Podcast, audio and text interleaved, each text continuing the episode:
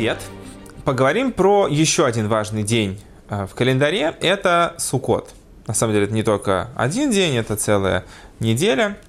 Э, что это такое? Это праздник, еврейский праздник, который на самом деле очень, э, ну как мне кажется, такой непонятный, потому что у других еврейских праздников даются довольно конкретные причины об их праздновании. То есть там Рошашина – это день сотворения человека, день сотворения мира, там Йом-Кипур – день искупления, Песах э, – праздник в честь памяти выхода из Египта. Э, как бы какая-то понятная вообще как бы история. Швот – праздник дарования Торы. Суккот – это праздник э, в память о том, что в шалашах сидели при выходе из Египта. То есть, казалось бы, еще один праздник в честь, э, в память о выходе из Египта. Тем не менее, он как бы как бы, ну, почему это? Да, может, могли бы быть названы какие-то другие поводы и способы отметить э, выход из Египта. У этого праздника есть свои конкретные заповеди. Это, во-первых, определенные дополнительные жертвоприношения, которые совершались в течение всего этого праздника. Он длится неделю в храме. Плюс это заповедь о том, чтобы сидеть, собственно, в шалашах, да, это иногда переводится как праздник кущей. Сука – это э, шалаш, да, на иврите, в котором нужно было проводить время, то есть это временное жилье, в котором человек должен в течение этого времени жить, в течение этого праздника. Плюс еще заповедь о четырех видах растений, которые собираются вместе. У этого праздника есть особая важность по отношению вообще ко всему человечеству, потому что э, к потомкам Ноаха этот праздник имеет особое отношение. И это отражается в них, во многих его аспектах. Во-первых, в течение этого праздника приносились э, жертвоприношения в храме в количестве 70 быков. Написано, что это 70 быков э, напротив народов мира. То есть, э, если как бы в обычное время приносится жертвоприношение, там, либо человек искупляет какие-то свои грехи, либо это постановление Торы, что это должно быть постоянное жертвоприношение в храме, то, что имеет отношение в основном э, к еврейскому народу, то в, в Суккот совершаются жертвоприношения за все народы как бы, мира, то есть э, поскольку жертвоприношение, его идея там не, не зарезать кого-то для, там, для, для Бога, а идея э, то, что окей, да, для нас немножко такой странный в, в наше время формат, но тем не менее идея жертвоприношения была в том, чтобы приблизить э, кого-то к Богу, да, то есть э, если это была жертва за искупление какого-то греха, ее идея была в том, чтобы э, если человек посредством греха отдалился от Бога, то есть создал какую-то преграду между собой и Творцом, то жертвоприношение это то, что слово корбан от корня коров приблизить, его задача была в том, чтобы приблизить человека обратно к Богу. То есть, если человек хотел приблизиться к Богу, то есть жертвоприношение это был такой формат, чтобы вот себя поднять в святости, себя приблизить ко Всевышнему.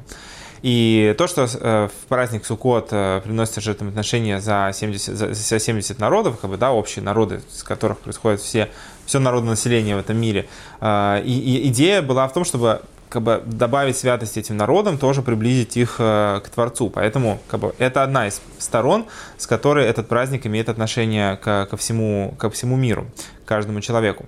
Еще одна вещь, которая тоже очень интересная, это то, что написано, что в будущем у праведников народов мира э, им будет добавлено к, как бы, к семи заповедям, будет добавлена еще заповедь э, сидеть в суке, как э, награда, то есть как еще один механизм, еще, еще один канал, по которому будет возможность э, э, как быть связанным с Творцом. И очень интересно, что это именно заповедь суки, заповедь сидения в, в шалаше. Почему? Почему это так как бы интересно, да? Потому что про эту заповедь говорится, что это одна из самых легких заповедей. Почему? Потому что для выполнения этой заповеди от человека не требуется ничего, кроме наличия суки. Причем даже, может быть, не его, а просто как бы помещение, которое соответствует э, требованиям э, аллахическим к этому как бы строению временному. Человек, который туда заходит, он уже выполняет, там, если он там сел, да, что-то ну, просто там находится, он уже выполняет заповедь находиться в суке. И с этой точки зрения это супер легкая заповедь. То есть тебя ничего не требуется, просто быть. это как бы один момент. Да? То есть, э, с одной стороны, добавится очень легкая заповедь. С другой стороны, почему, э, как мне кажется, важно то, что она имеет отношение к праведникам народов мира, то, что э, вообще идея суки это то, что есть э, тот уровень связи с Творцом, который человеком не, не ощутим. То есть, есть, допустим, э, у человека, ну, душа. Да? Не допустим, мы знаем, что у человека есть душа, хотя мы ее совершенно не ощущаем. Даже нашу душу, которая имеет отношение к физическому нашему существованию, а, в принципе, любой человек как бы предполагает, что у него есть душа, даже как бы самый атеистически настроенный человек все-таки, наверное, э, воспринимает себя как некую нематериальную все-таки сущность, потому что он понимает, что как бы он это не его мозги, не его руки, не его там глаза, нос и так далее, что все это как бы просто его э, инструменты взаимодействия с реальностью, а есть вот что-то, что-то, что он.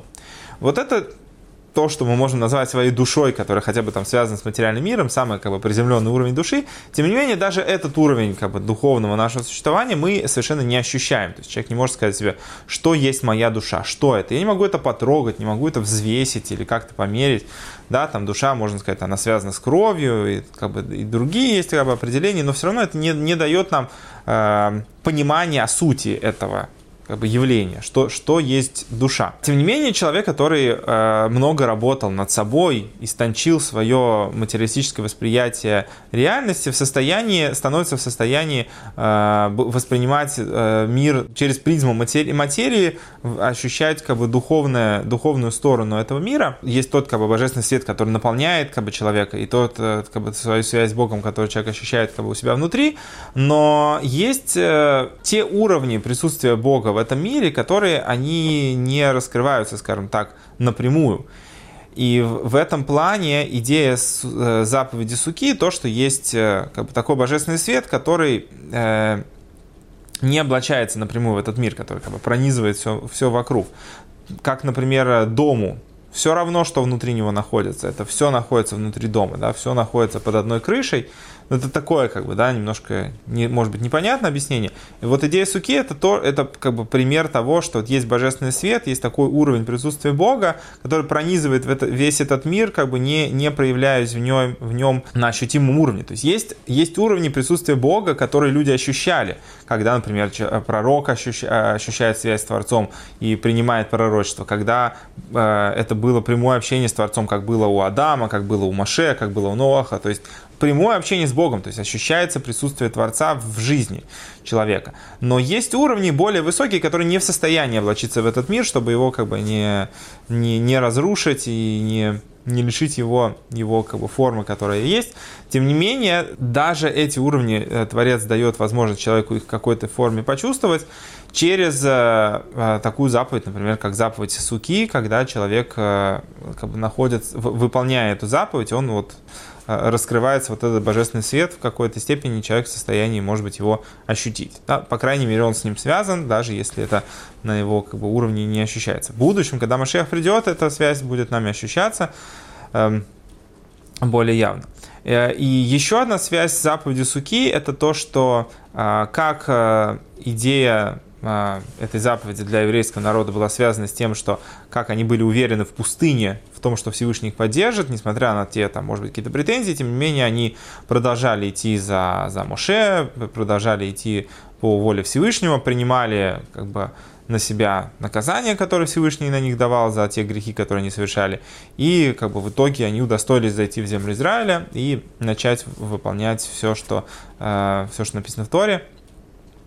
Также э, с, с, наподобие этого можно э, оценить э, путь праведников народов мира, то, что человек, живя в этом мире, он вот жил, как бы, скажем так, в, в определенном смысле в пустыне, не ощущая, не ощущая такой связи с Творцом, и тем не менее жил по законам Всевышнего, то он тоже удостаивается э, сидеть, как бы, скажем так, в, в, в месте, которое, э, в котором Бог э, для него раскрывается и, и оберегает его.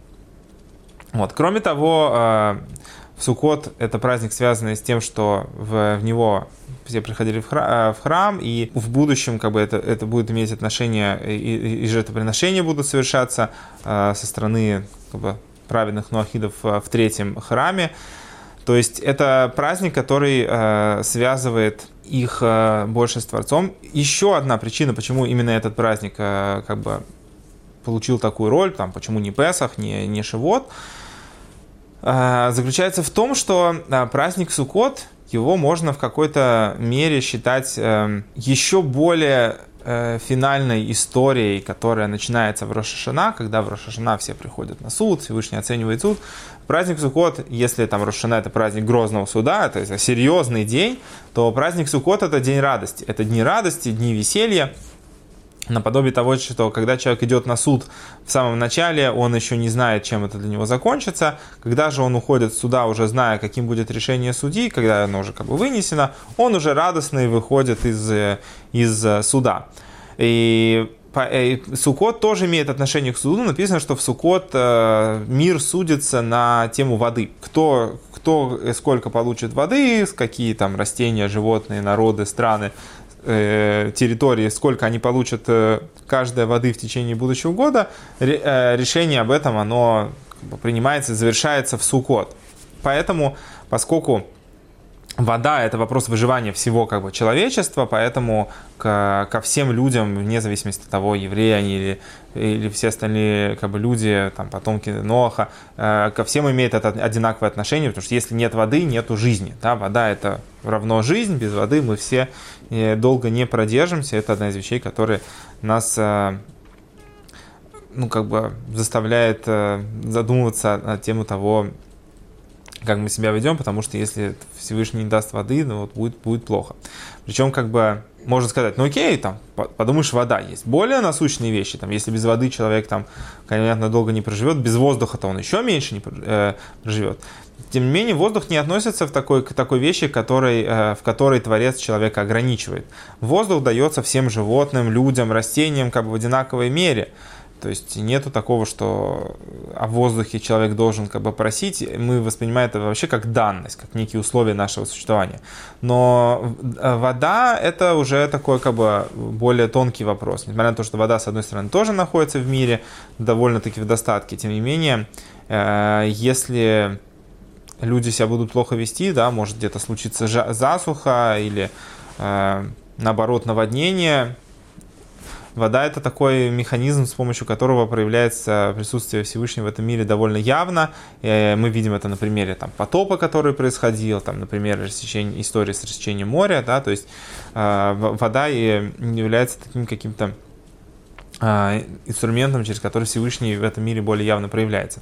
И то, что в Сукот заканчивается суд над водой, это как бы окончание э, признания важности существования там, каждого конкретного творения, что вот он не просто оправдывает свое существование и там получает какой-то, условно, назовем это условно, бюджет да, на, на весь будущий год, но и вода и пропитание, а вода как источник пропитания, да, то есть под, под, под водой подразумеваются и остальные вещи, связанные там, с, с идеями изобилия и нормального существования человека – что и весь бюджет, который там в материальном плане человеку как бы отпущен тоже э, по поводу этого вынесено решение и человека уже ждет там все хорошее, что он э, достоин получить в этом мире. Поэтому праздник Суккот имеет тоже отношение к Нохидам и, э, и в будущем. Тем более, и сейчас тоже, несмотря на то, что сейчас нет тоже заповеди сидеть в суке, пока пока нет заповеди сидеть в суке, и нету а, других обязательств прямых, как бы, как э, э, непосредственно обязанность, тем не менее, это праздник, который тоже человек должен в него радоваться, просить у Всевышнего, чтобы был хороший приговор по поводу воды и другого благосостояния. И будем надеяться, что э, как бы через э, вот этот праздник, а его идея это еще идея единства, да, то есть все могут сидеть в одной суке одновременно выполняя заповедь, то есть это как бы вещь, которая окружает всех одинаково. Так же, как храм третий будет назван домом молитвы для, для всех народов, будем надеяться, что в скорости в наше время это раскроется, и э, наше существование, оно будет уже таким вот не связанным с какими-то мучениями, страданиями, как блуждание во тьме, а как э, дружное существование, наполненное радостью, взаимопониманием и возможностью воспринимать э, раскрытие Всевышнего в этом мире без каких-либо э, преград.